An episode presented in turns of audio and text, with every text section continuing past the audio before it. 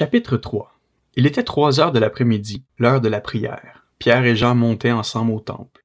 Or, on amenait un homme boiteux de naissance qu'on installait tous les jours à la porte du temple appelé la Belle pour qu'il demande l'aumône à ceux qui entraient dans le temple. Voyant Pierre et Jean sur le point d'y entrer, cet homme leur demanda l'aumône. Pierre, accompagné de Jean, fixa les yeux sur lui et dit Regarde-nous. Il les regardait attentivement, s'attendant à recevoir d'eux quelque chose.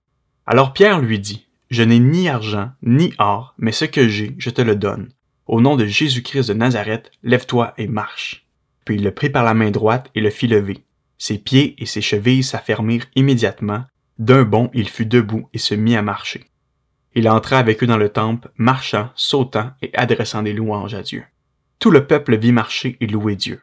Il reconnaissait que c'était bien celui qui était assis à la belle porte du temple pour demander l'aumône, et il fut rempli d'étonnement et de stupeur à cause de ce qui lui était arrivé. Comme il ne quittait pas Pierre et Jean, tout le peuple stupéfait accourut vers eux au portique appelé portique de Salomon.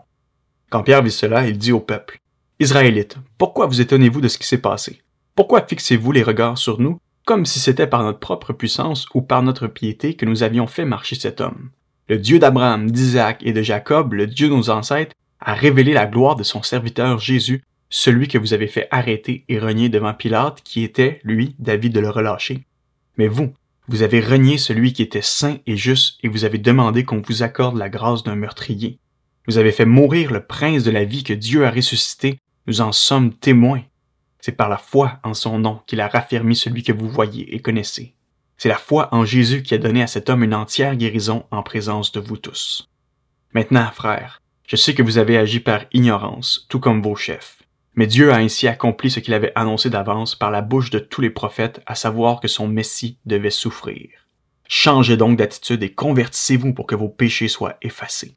Alors des temps de rafraîchissement viendront de la part du Seigneur, et il enverra le Messie qui vous était destiné, Jésus. C'est lui que le ciel doit accueillir jusqu'au moment de la restauration totale dont Dieu a parlé depuis longtemps par la bouche de tous ses saints prophètes.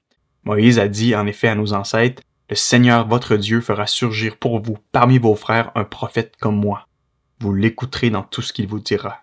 Celui qui n'écoutera pas ce prophète sera exterminé du milieu du peuple.